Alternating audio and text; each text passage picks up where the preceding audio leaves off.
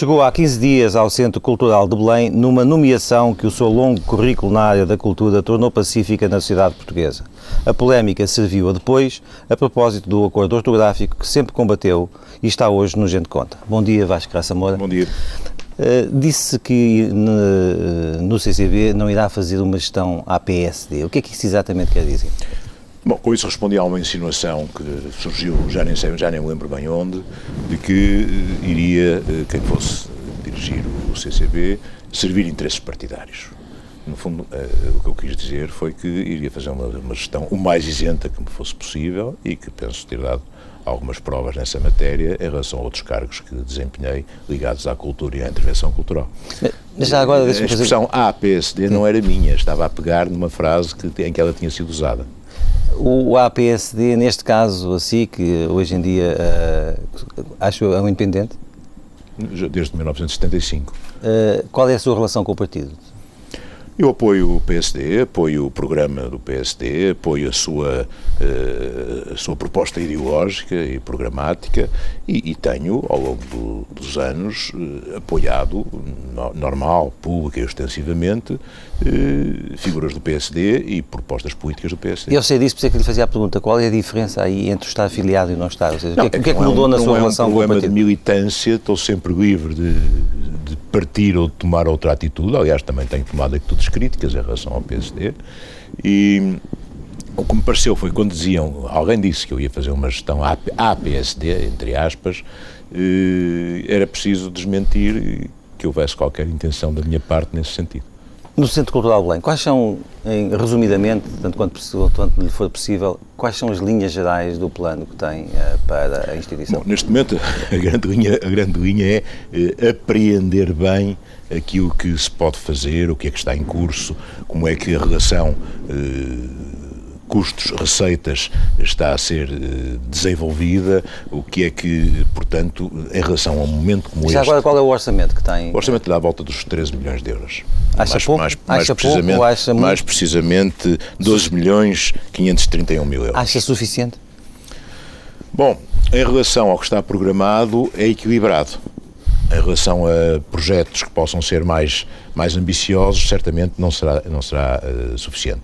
Agora, o, o, que eu estava a dizer é que neste momento, ao fim de 15 dias, com o Conselho de Administração, que só, só está completo há uma semana, porque a professora Dalila Rodrigues eh, formalmente eh, foi nomeada na semana passada, uh, o que é importante é uh, fazer o ponto é saber em que, como é que, em, em, que estado, em que ponto é que as coisas estão, como é que a evolução, ou prever tanto quanto possível, como é que a evolução, sobretudo no tocante às receitas, se vai processar, ponderar que a crise que atravessamos vai ter necessariamente o seu reflexo em algumas das atividades do CCB, que tem um lado específico, que vem reconhecido de resto no seu estatuto, no preâmbulo dos seus estatutos, é que tem uma dimensão empresarial. E dessa dimensão empresarial eh, geram-se receitas importantes para a sua atividade nomeadamente o lugar de espaço a empresas para várias iniciativas, desde congressos até, até sessões de formação e vários tipos Portanto, de esta aprendizagem, esta aprendizagem de que está a falar é uma aprendizagem no âmbito de, das contas, é uma financeira. Eu penso que é o mais preocupante neste momento. Eu cheguei com, portanto, praticamente no fim de um exercício, não é? Eh, em janeiro deste ano tinha acabado uh, o exercício do, do, ano civil anterior. Uh, a informação que tenho, os elementos de que, disponho, mostram-me que é razoavelmente equilibrada a situação do CCB e que também são razoavelmente equilibradas as suas contas. Está em curso o terceiro o, o, terceiro ano de um triênio, que termina no fim de 2012, de, de, triênio que está planificado como programa de atividades, e vai ser preciso, para o triênio 2013, 14, 15, elaborar uh, um novo plano de atividades. Portanto, cheguei nessa altura com num momento particularmente favorável por um lado a fazer o ponto, a ver como é que as coisas estão, e por outro a repensar uh, o que é que se vai fazer. O que é que se vai fazer tem Mas, que ver, evidentemente, com a promoção cultural, funda, fundamentalmente. Não? É? E é aí como gostaria de centrar, este, este primeiro ano, este 2012, que já está programado, mesmo assim ainda pensa deixar-lhe uma impressão digital eh, ou vai aceitar tudo aquilo que está, está programado? Penso que para já não há que mexer no que está feito até, até ao fim da temporada, digamos assim, até ao fim de julho.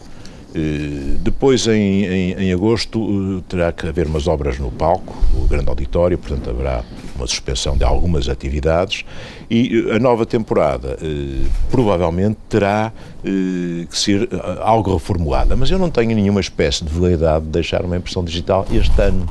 Não, não penso que vai, venha eu a ser o programador, digamos assim, das atividades. Penso fazer sugestões, dar a minha contribuição onde entender que ela é útil, mas o que me está a preocupar muito mais, para já, é a questão ligada aos aspectos empresariais do CCB.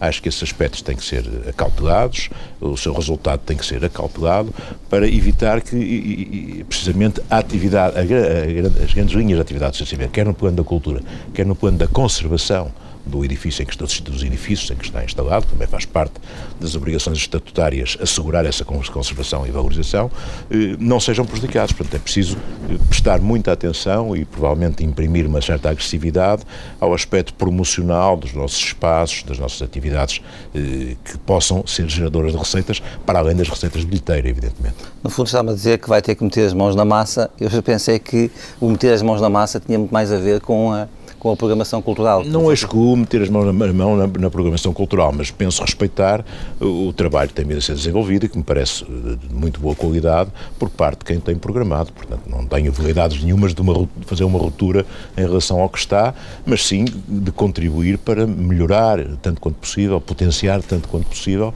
aquilo que está em curso e depois, então, em relação aos anos seguintes, ver como é que se pode fazer.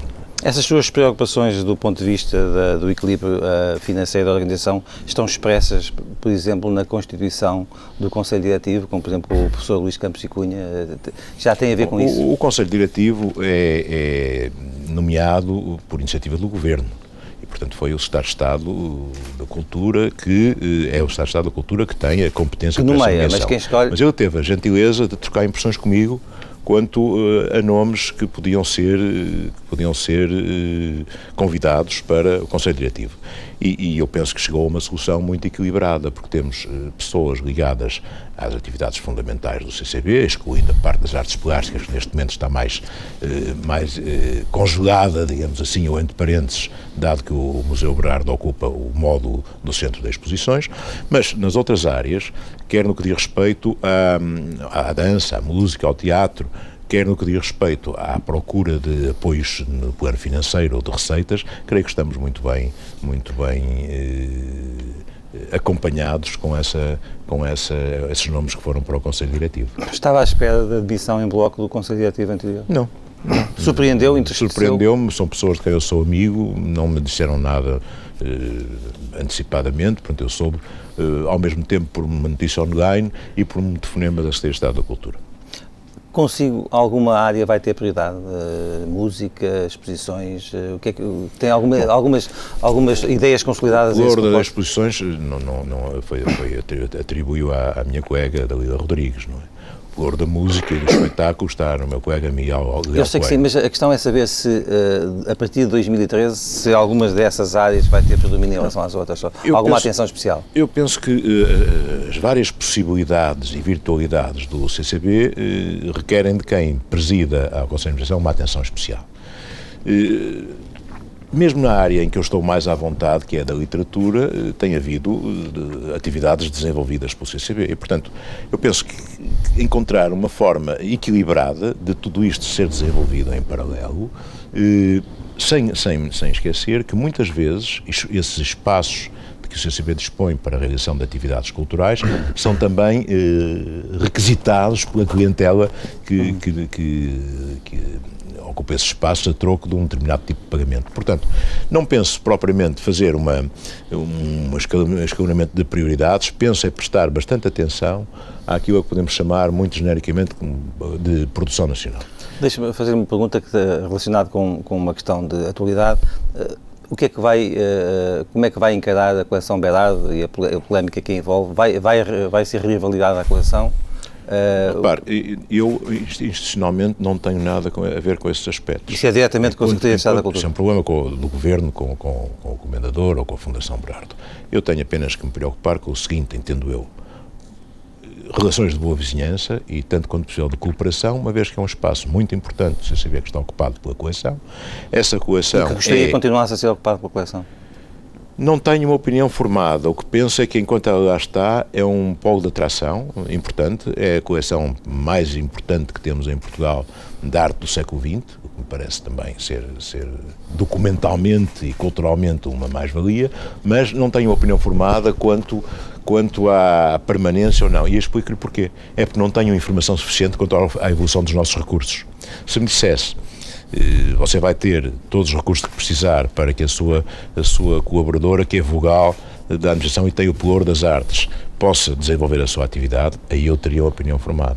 Porque acho que aí valia a pena prosseguir num figurino como o anterior ao, da instalação da coleção Berardo e haver uma grande rotação de grandes iniciativas eh, de exposições, etc. Como não, não tenho informação ainda, não tenho possibilidade de prever o futuro, neste momento penso que é melhor ter a coleção Berardo do que não ter nada e, eh, entretanto, enquanto ela lá estiver, acho que tanto a cortesia como a cooperação devem ser os dois indicadores de, de rumo eh, para a administração da, do CCV. Ficou satisfeito com a passagem de testemunho uh, com António Mega Ferreira? Bom, eu estou com o António Mega Ferreira com, com, relações, com uma grande relação de amizade há muitos anos. E, e tive uma, uma a passagem foi extremamente cordial. E, não, não, não, tive, não fui colocado perante nenhuma espécie de, de situação menos primorosa, digamos assim, ou menos, ou menos uh, desprestigiante, se quiser, em relação a ele, pelo contrário, e, portanto, eu sinto-me perfeitamente confortável para, para a passagem de testemunho. Vasco Graça Moura, a presidência do Centro Cultural de Belém. Alguém disse que eu ia fazer uma gestão APST, entre aspas, era preciso desmentir que houvesse qualquer intenção da minha parte nesse sentido. O que me está a preocupar muito mais, para já, é a questão ligada aos aspectos empresariais do CCB. Penso respeitar o trabalho que tem vindo a ser desenvolvido e que me parece de muito boa qualidade creio que estamos muito bem eh, acompanhados com essa, esses nomes que foram para o Conselho Diretivo. Neste momento, penso que é melhor ter a coleção Berardo que não ter nada.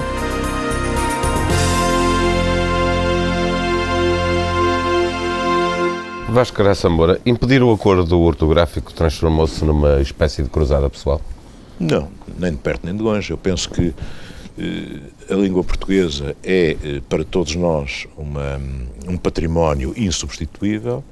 Temos uma obrigação cívica de fazer o possível, que entendemos que é mais importante em defesa da língua, eh, e, portanto, a questão do acordo ortográfico, para mim, não tem nada de pessoal, a não ser nessa medida em que eu me considero um cidadão, um escritor, um, portanto, um utente eh, qualificado, se quiser, da língua portuguesa, e penso que ela tem que ser defendida. É só nessa medida que eu encaro a questão do acordo ortográfico. Antes de tomar a decisão de mandar retirar os corretores ortográficos dos computadores do CCB, falou com o Primeiro-Ministro ou com não, o Secretário nem penso que tivesse? Que falar.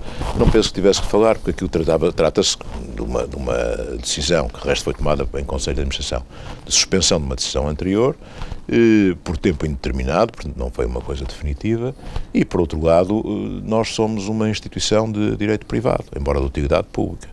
Portanto, não parece que, que de resto seja grande, não vê grande diferença. Eh... Acontece, creio eu, em Serralves, na, na Casa da Música, são outros casos, em que não se verifica a adoção do acordo ortográfico. Não vê aí nenhuma possibilidade de deixar o Governo numa posição incómoda, ou como diz não, o líder admito, do PS... Ad, admito que uh, o Governo tenha ficado, por, por circunstâncias, numa posição incómoda, que lamento profundamente, de resto, mas não foi de todo essa, essa a minha intenção. A minha intenção foi a partir do, partir do princípio de que, não existindo um, uma, uma, um elemento que é absolutamente fundamental para a aplicação do acordo, que é o vocabulário ortográfico comum preparado com a intervenção dos sete países signatários através dos seus organismos e instituições, como se diz lá no acordo, não existindo isso, não há maneira nenhuma de o aplicar. Não há maneira de, de o aplicar. E, portanto, claro que este problema pode ter dimensões diferentes, conforme se ponha ao nível do Ministério da Educação ou ao nível do, ou ao nível do CCB. Mas não houve, da minha parte, nenhuma espécie de intenção de afrontar o governo eh, nem coisa que Mas se pareça. O governo manifestou-lhe Mesmo... esse incómodo? Uh... Não, o governo não manifestou esse incómodo porque não tinha que manifestar. O problema é eh, porque fala então do, do, do, porque admite que, que, causou algum incómodo no governo? Pela maneira como as coisas foram noticiadas nos jornais. É muito simples. Agora, eh, mesmo eh, admitindo que haja vontade política de cumprir o acordo, não há nenhum diploma até ao momento que possa criar o inexistente, que é o tal vocabulário comum preparado com a intervenção dos organismos representativos dos vários países signatários. Não há. E como não existe, não sei como é que se vai fazer. Isto para além de todas as questões técnicas. não existe até 2014. Não, não repare, eu, eu penso o que é que, que acontece, deixa-me perguntar, o que é que acontece se em 2014 estiver tudo resolvido, houver o vocabulário... Eu, eu posso pôr as coisas noutros termos. Mas eu queria perceber o que é que o Vasco Graça Moura Sim, mas fará vou tentar responder às duas coisas. Com certeza. Dentro de uns três meses, mais ou menos, é provável que esteja, seja aprovada e entre em vigor a nova lei das fundações. Se isso acontecer, nós, apesar da natureza de direito privado, vamos ter um outro tipo de articulação a uma natureza pública. E, e, portanto, aí não teremos outro remédio senão fazer o que se está, o, o, que está a fazer no, no, plano de Estado. Não vejo outra maneira. Portanto, se quiser aplicar, entre aspas, um acordo que eu acho que é absolutamente inaplicável. Por outro lado, nesta fase, como é evidente, por uma questão de economia, não vamos inutilizar material produzido eh, de acordo com o acordo, vamos ter que esperar que ele se esgote. Isso parece-me também evidente, é um princípio de gestão elementar. Daqui a, a, a três anos, se todas essas coisas estiverem cumpridas, pois aí há que respeitar a lei, porque será uma lei em vigor como outra qualquer. Agora, como tem que se fazer o vocabulário comum eh, com a intervenção de organismos dos vários países, é muito provável, na minha opinião, que isso suscite a necessidade de revisão deste diploma deste diploma, acordo, denominado acordo ortográfico. Do ponto de vista pessoal, como incumpríveis, escritor... Incumpríveis. Do ponto de vista pessoal, como escritor, uh, continuará a escrever... Eu continuarei a adotar a, grafia que entenda, não é? E, não tem nada a ver... Moura, há autores, uh... entre os quais é muito comum, mas não só, mas há muitos, que, por exemplo, têm um uso de minúsculas sistemático. Não tem nada a ver isso com a questão do acordo, tem a ver com as suas opções pessoais, as suas preferências pessoais. Eu continuarei a usar a grafia que entender sem, sem nenhuma espécie de, de limitação. O problema não está aí. Pode pôr o problema de outra maneira. É, eh, e se as, se, as, se as gráficas e as editoras puserem uh, como condição que só fazem de acordo com, com atual, esta norma que está agora a ser aplicada, dita do acordo? Eu aí não lhes sei responder, com franqueza. Não... Falava da necessidade de uma revisão a este acordo ortográfico. Eu queria lhe perguntar se é contra este acordo ortográfico ou se é contra qualquer acordo não, que muda as regras não, que existem. Não, não, eu, eu, eu acho que este acordo tem eh, aspectos profundamente errados. Eh, não sou contra qualquer, um, qualquer acordo em absoluto, nem de perto nem de longe. Embora eu acho que em 45, eh, nas negociações que levaram ao acordo de 45, se atingiu o ponto limite aceitável de, de alterações. Em todo caso, não sou contra. O que me parece é que há concessões que em 45 estavam em vigor e que hoje não estão. Por exemplo, em 45 é um, um acordo celebrado a partir de duas atitudes profundamente eh, antidemocráticas, ou se quiser autoritárias. Porque toma-se em consideração uma pronúncia culta em Portugal, provavelmente a de Coimbra, e uma pronúncia culta no Brasil, provavelmente a do Rio de Janeiro, que era a capital nessa altura. Ora, hoje, esse conceito de pronúncia culta eh, não, não, já, não, já não se observa assim. Qual é a pronúncia culta de Angola? É a de Luanda? É a de Moçambique? Ou a de Moçambique? ou a do Brasil, será? Belém do Pará, São Paulo, Rio Grande do Sul, Rio de Janeiro. Portanto, isso não está estudado. Quando o acordo faz um, termo de referência necessário das pronúncias cultas, se o P ou o C se pronunciam nas pronúncias ou não se pronunciam nas pronúncias cultas da língua, em todas as pronúncias, deixam de se pronunciar, está a enunciar uma regra para a qual não há possibilidades de verificação neste momento. Portanto, depois há questões técnicas que têm, ser, têm que ser revistas. Mas eu agora estou a falar a questão do vocabulário. Esse vocabulário não existe. Não há nada que o possa criar do, a partir do nada, do nada. porque ele não existe. É preciso muito trabalho. Deixa-me é um voltar um pouco atrás para uh, pegar naquilo que estava a dizer, da hipótese das editoras uh, poderem obrigar um escritor com. Não, com podem dizer que não editam se não se for assim, não é? Se consigo preferir. Não sei, não, não, não, sei, tudo depende da minha, da minha situação nesse momento, se de precisar de publicar, de achar que, que é essencial, apesar de tudo, publicar, da minha capacidade de negociação de uma grafia de uma grafia diferente, não sei, esse problema não se me pôs, estou, estou a, a hipotizar uma, uma situação que espero que não se me venha a pôr.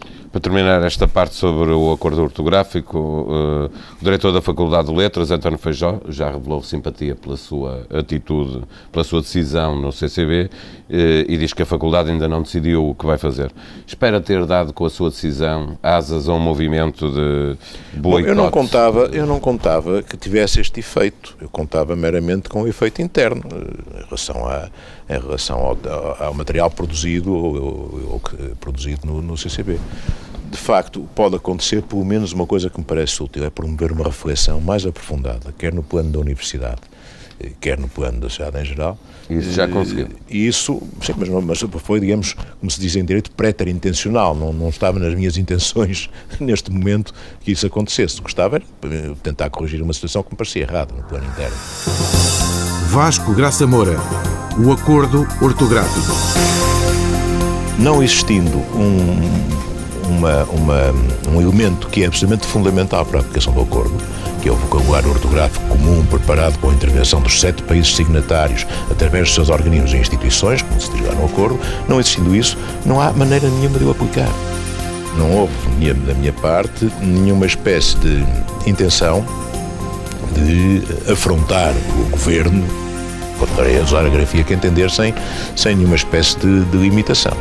Eu acho que este acordo tem eh, aspectos profundamente errados. Aos 70 anos, o senhor também é um homem com uma longa experiência política. Eu gostaria de aproveitar também esta oportunidade para lhe colocar aqui algumas uh, questões uh, referentes à atualidade.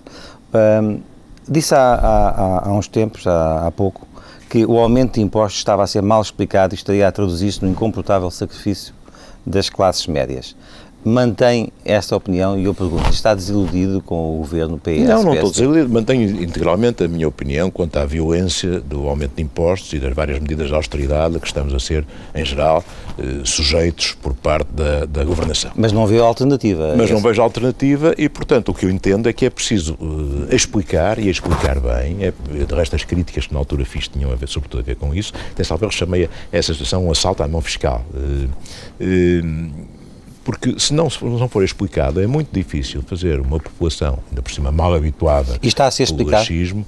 Eh, penso que está a ser mais explicado e que a própria situação para quem que estamos a viver tem contribuído para se compreender melhor.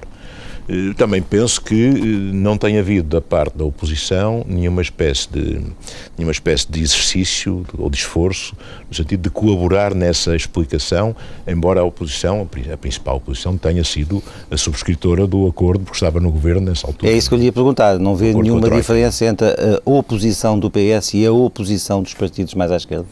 A oposição dos partidos mais à esquerda é naturalmente uh, aquela que está a acontecer. Isso, eles não, não se, eles eram, eram eh, contra as negociações com, a Troika, de um modo geral não são partidos muito interessados na Europa, no sentido em que nós concebemos a Europa, nós, os partidos moderados, eh, concebemos, e os moderados em geral, concebemos a Europa de modelo eh, europeu, ocidental, democracia representativa, etc. E, portanto, da parte quer do PC, quer do Bloco de Esquerda, não, não me espanta nada que... Mas o PS até, até tem sido bastante colaboracionista. Sim, mas da parte do PC do Esquerda não, não me espanta nada que haja um exacerbamento de, de, de, de críticas, de, de protestos, etc. Faz parte, digamos assim, da cartilha. Da parte do PS, o que eu noto é que, por um lado, o PS é o grande responsável pelo documento que foi assinado com a Troika, porque estava no governo, e agora, como tem muito pouca, muito pouca margem para fazer oposição, está-se a preocupar com questões eh, mais ou menos, eh, mais ou menos eh, menores, sem grande impacto, e a tentar mostrar que, por um lado, assinou o acordo, mas por outro lado, não quer o acordo, o que é uma posição muito desagradável e que penso que também a opinião pública já percebeu que não, não, não pode acompanhar, porque é impossível. É uma situação, é, é, é querer, querer, querer sol na era e chuva no naval ao mesmo tempo, não é? Não me parece que seja, que seja muito viável. Para além desta questão, como é que tem visto a qualidade da oposição uh, interpretada por António José Seguro? Bom, eu tenho consideração para António José Seguro, fui colega dele no Parlamento Europeu, eh, acho que é um homem que trabalha bastante, penso que está muito pouco apoiado no plano interno da sua liderança partidária e, e penso que não tem grande imaginação. Como não tem grande imaginação e, sobretudo, também não tem capacidade de apresentar propostas alternativas consequentes e coerentes com a situação que foi gerada pelo, pelo acordo com a Troika, está uh, confinado a este tipo de jogo de cintura, escapar a uma crítica interna ou uma rasteira interna, pegar numa, fazer, teatralizar uma, uma intervenção, uma intervenção parlamentar que não leva a lado nenhum. Enfim, acho que está um pouco confinado, muito limitado por Está-me a dizer que lhe parece um líder fraco, é isso? Sim, sem dúvida que é um líder fraco mas, mas fraco também pela própria conjuntura em que está, em que está uh, a intervir. Na sua crónica do, no, no, DN de, de, de, janeiro do ano passado, pela altura das presidenciais, dizia que Cavaco Silva, quem sempre foi uh, apoiante, foi a única personalidade diretamente envolvida nas eleições que não disse coisas estúpidas. Considera que o Presidente da República, passado um ano, mantém essa lucidez, independente de todos os problemas que aconteceram no, no Considero, eu penso que o Presidente da República se tem preocupado de uma maneira extremamente, extremamente política e ao mesmo tempo profissional sendo um grande, um grande especialista de economia e finanças, politicamente profissional eh, do, do exercício do seu cargo. Poderá não ser, muitas vezes, bem servido pela sua maneira de se exprimir, mas também não estou de acordo. Tem feito, à volta de declarações dele, tem feito uma série de, uma série de, de teatralizações, dramatizações que essas declarações não justificavam. Mas é, é esta, esta última polémica acerca das pensões não a compreendeu? Não, porque uh, tudo está naquilo que nós queremos compreender. O que eu percebi foi que o Presidente da República quis dizer que, em relação a uma atividade de alta qualificação universitária, que durou perto de 40 anos, a pensão que lhe cabia era de tanto. Ele não esteve a dizer que não ganhava mais, tanto quanto eu ouvi, não percebi isso. Não esteve a dizer que estava a morrer à fome. Estava a tentar explicar que, para quem exerce uma determinada atividade, ele que tinha exercido 40 anos ou 30 e muitos anos no papel de de, investigador, de professor, de catedrático, etc, etc, etc, só tinha, eh, só acabava por receber aquela, aquela pensão. Ora, e lido isto nestes termos, não vejo nenhuma razão para as pessoas ficarem tão, tão arrepiadas ou tão eriçadas, porque isto é uma coisa, é normal. Eu estava a tentar fazer compreender pela pessoa a quem estava, pelas pessoas a quem se estava a dirigir, que estamos todos a apanhar, a apanhar na pele, sofrer na pele, esta, as consequências desta situação. Uh, é também o amigo dele que está, que está a falar, o admirador, que não, o apoiante eu, eu critiquei, por, por exemplo, voltando sem só muito rapidamente em nota de rodapé ao cor ortográfico, eu critiquei violentamente o professor Cavaco Silva, quer como Primeiro-Ministro, quer como Presidente da República, em relação a posições que ele tinha tomado. Portanto, não é um problema de amizade, é um problema de tentar ver as coisas dentro do seu quadro próprio. É?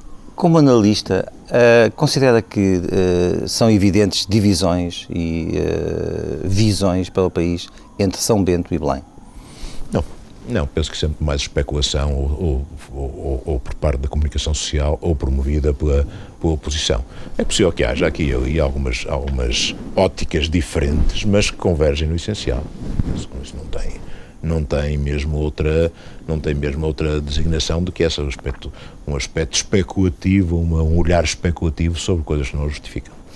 Uh, Falou-me há pouco uh, do tempo em que esteve no Parlamento Europeu. Como é que analisa a atual situação europeia, o caso da Grécia, estas dúvidas que se levantam à, à, à participação, à manutenção do euro e da, da, própria União Europeia, todo este ambiente de crise que se vive nas instituições da Europa? Bom, sem ser, sem ser um especialista de economia e finanças, é? Penso que a situação europeia é altamente preocupante porque nós, porque nós não temos instrumentos para apreender a realidade corretamente. Ou seja, eh, todos os dias somos bombardeados com questões de, constitucionalização do déficit, com questões, com questões de, de, injeções de capital, com intervenção do Banco Central Europeu, enfim, e todos os dias vemos também que há sempre mais um problema. O aspecto da evolução, a reação psicológica dos mercados, por exemplo, eh, as, as agências de rating, enfim, todos os dias há uma alteração a uma dinâmica que já é quase imparável e muito difícil para o cidadão comum de compreender. Por outro lado, como acho que aqui há tempos notava o, o Durão Barroso, a Europa tem, apesar de tudo, respondido as instituições têm funcionado. Ainda não se desagregou. desagregou. Está-se um pouco na corda bamba, ou temos a sensação de que estamos na corda bamba, mas não se desagregou. O que me parece mais complicado é o tandem eh, Sarkozy-Merkel, porque está a ganhar uma grande distância em relação aos outros países membros, em relação às, às, aos governos dos outros países membros. Isso parece-me preocupante, por um lado, mas por outro lado vem numa tradição histórica grande em que há uma grande rivalidade entre a Alemanha e a, e a França, isso vem desde, desde, desde, a herança de Carlos Magno, não é?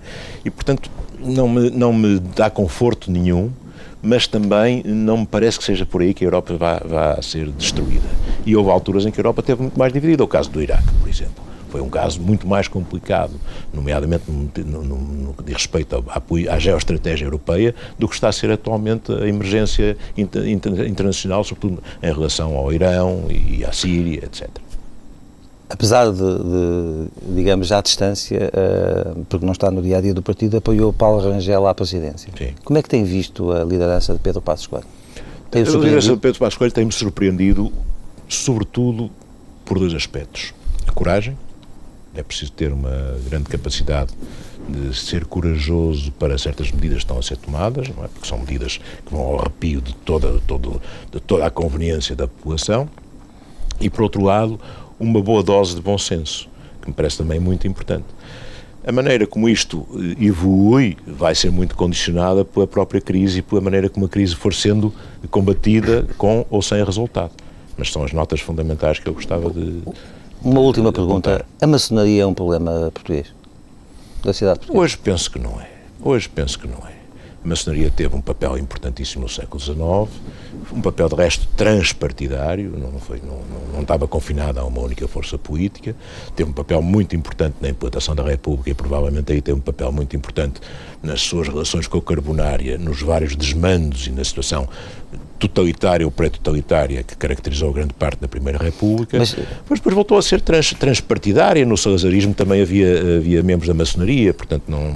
Mas do ponto de vista da atualidade da sociedade portuguesa, dos negócios, acha que tem ali uma influência e que é um fator... É possível que tenha, não tenho, não tenho qualquer espécie de informação sobre isso. Fui surpreendido também com várias notícias que vieram nos jornais ultimamente a propósito destas, desta relação entre as empresas e, e os serviços secretos. Não as analisei muito bem mas penso que, apesar de tudo, isso corresponde mais a jogos de interesses do que provavelmente a intervenções maçónicas. Vasco Graça Moura, a atualidade nacional e internacional. Mantenho integralmente a minha opinião quanto à violência do aumento de impostos e das várias medidas de austeridade que estamos a ser, em geral, eh, sujeitos por parte da, da governação. Eu tenho consideração para António José Seguro, fui colega dele no Parlamento Europeu, eh, acho que é um homem que trabalha bastante, penso que está muito pouco apoiado no plano interno da sua liderança partidária e, e penso que não tem grande imaginação. O que eu percebi foi que o Presidente da República quis dizer que, em relação a uma atividade de alta qualificação universitária que durou perto de 40 anos, a pensão que lhe cabia era de tanto. A Europa tem, apesar de tudo, respondido. As instituições têm funcionado. Ainda não se desagregou.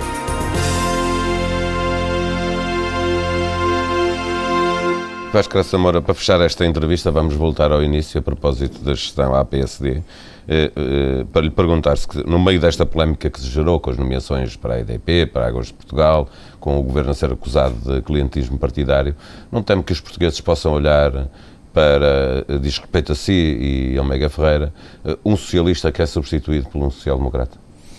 Eles têm que olhar, penso que é onde olhar como, como tal, onde vê, realmente isso aconteceu. É? Agora, daí até, eh, daí até atribuírem um, um, uma conotação política ou de política partidária ou ideológica, de amiguismo, etc., à minha nomeação, parece que vai uma grande distância. Acha que serve para si, para o Mega Ferreira, governo, tem os dois currículos e, e, isso facilita que não, não se crie não, não essa é ideia, isso, que ela não repare, fique. Nós colaboramos, eh, a Expo, eh, as comemorações de descobrimentos, em parte a Expo 98, eh, em parte, em parte também a presença de Portugal em Sevilha 92, teve a ver com uma colaboração e interação muito, muito grande entre, entre, entre, entre mim e o António Mega Ferreira, que nessa altura era um colaborador e depois se autonomizou para presidir a Expo 98. Tivemos sempre uma excelente relação intelectual, cordial, enfim, em todos os aspectos. Salvo erro, até um dos primeiros livros do Mega Ferreira foi apresentado por mim, o Hélio Ventilador de Rezende, portanto não temos nenhum problema de relacionamento pessoal. O que é que as pessoas podem pensar? As pessoas, eu acho que podem pensar é o seguinte: o António Mega Ferreira terminou o seu segundo mandato, não foi reconduzido, e o governo foi buscar alguém que lhe merecia eh, confiança, quer na perspectiva da, da sua capacidade de intervenção cultural, quer na perspectiva de isenção e independência. Se não pensarem isso, problema das pessoas. Terei muita pena, mas é isso que eu gostava que pensassem. Porque é assim que eu leio a situação. Uh, Deixa-me perguntar se agora, no CCB, se uh, vê-se com tempo para continuar a escrever. Uh... Espero que sim, espero que sim. Repare, eu já há muitos anos que considero que há um segundo dia de trabalho a partir das sete da tarde até às duas da manhã. Já foi assim no Parlamento Europeu, já foi assim antes, nas outras funções que desempenhei, e, portanto, tenho continuado a escrever, estou a preparar... Está a produzir um livro? Estou a produzir mais que um. Estou a fazer um ensaio sobre a Europa e a identidade cultural europeia, mas estou a fazer uma coisa que me parece interessante e que lhe posso dar, dizer em primeira mão, que é, tenho pensado muito porque é que cada vez nos afastamos mais do texto dos Lusíadas. Acho que isso tem a ver com a escola, com os terríveis programas de língua portuguesa que estão em vigor, etc, etc com muitas coisas dessas. Mas também tenho, tenho pensado que era preciso criar para os mais novos um tipo de acesso mais simples mais, mais uh, sugestivo e que, de alguma maneira, os, logo a partir do, das primeiras linhas, os embalasse naquilo que, que vão ler, naquilo que lhes é, que lhes é uh, proposto. Então estou a tentar fazer uns Lusíadas para os mais novos, em que as, as explicações relativas aos, às passagens principais do texto são também em oitava rima, tal como se fossem eh, escritas eh, por Camões, e portanto penso que os miúdos, lendo, embora em termos muito simples, com muito menos mitologia, muito menos perífrases, muito menos metáforas, entrando naquele ritmo de leitura, depois podem também aceder muito melhor e, e, e apreender muito mais do grande texto camoniano. Esse é um trabalho que eu comecei talvez há quatro anos, depois interrompi-o e agora tenho vindo a retomar e eu próprio me estou a divertir muito com essa, e, com essa tarefa. E quando é que acha que vai ter esse livro pronto? espero que o terei este ano. Espero Ainda este ano? Sim, espero ter bastante, sim.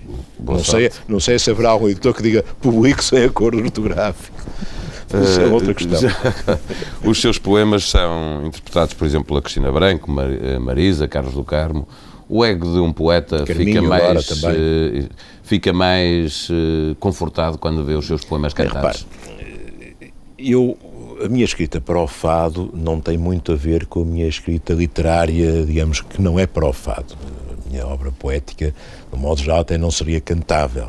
Depois um dia resolvi fazer uma experiência, por muito, muito por insistência do Carlos do Carmo, e essa experiência tinha, teve alguma piada, penso eu, as pessoas acharam algum interesse, e depois eh, acabou por ser uma, por ser, por corresponder a uma produção de algumas dezenas de textos que, que eu tenho tido a sorte de ver, de ver cantados, pela Mísia, pelo Carlos de Carmo, pela Cristina Branco, agora pelo Carminho, enfim, eh, eh, pelo, pelo António Pinto Basto, tem um disco só com textos meus, por exemplo, que passou completamente despercebido.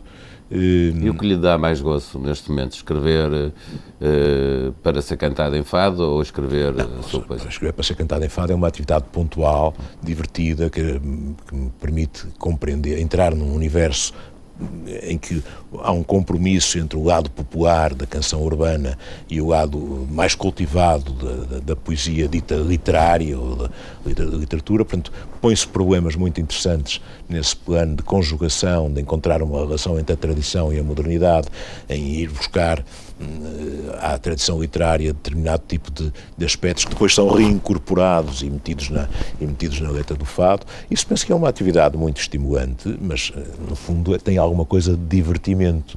Eh, acho que sou mais autêntico na minha outra escrita. Talvez é o... fado seja, no fado eu seja um heterónimo de mim mesmo.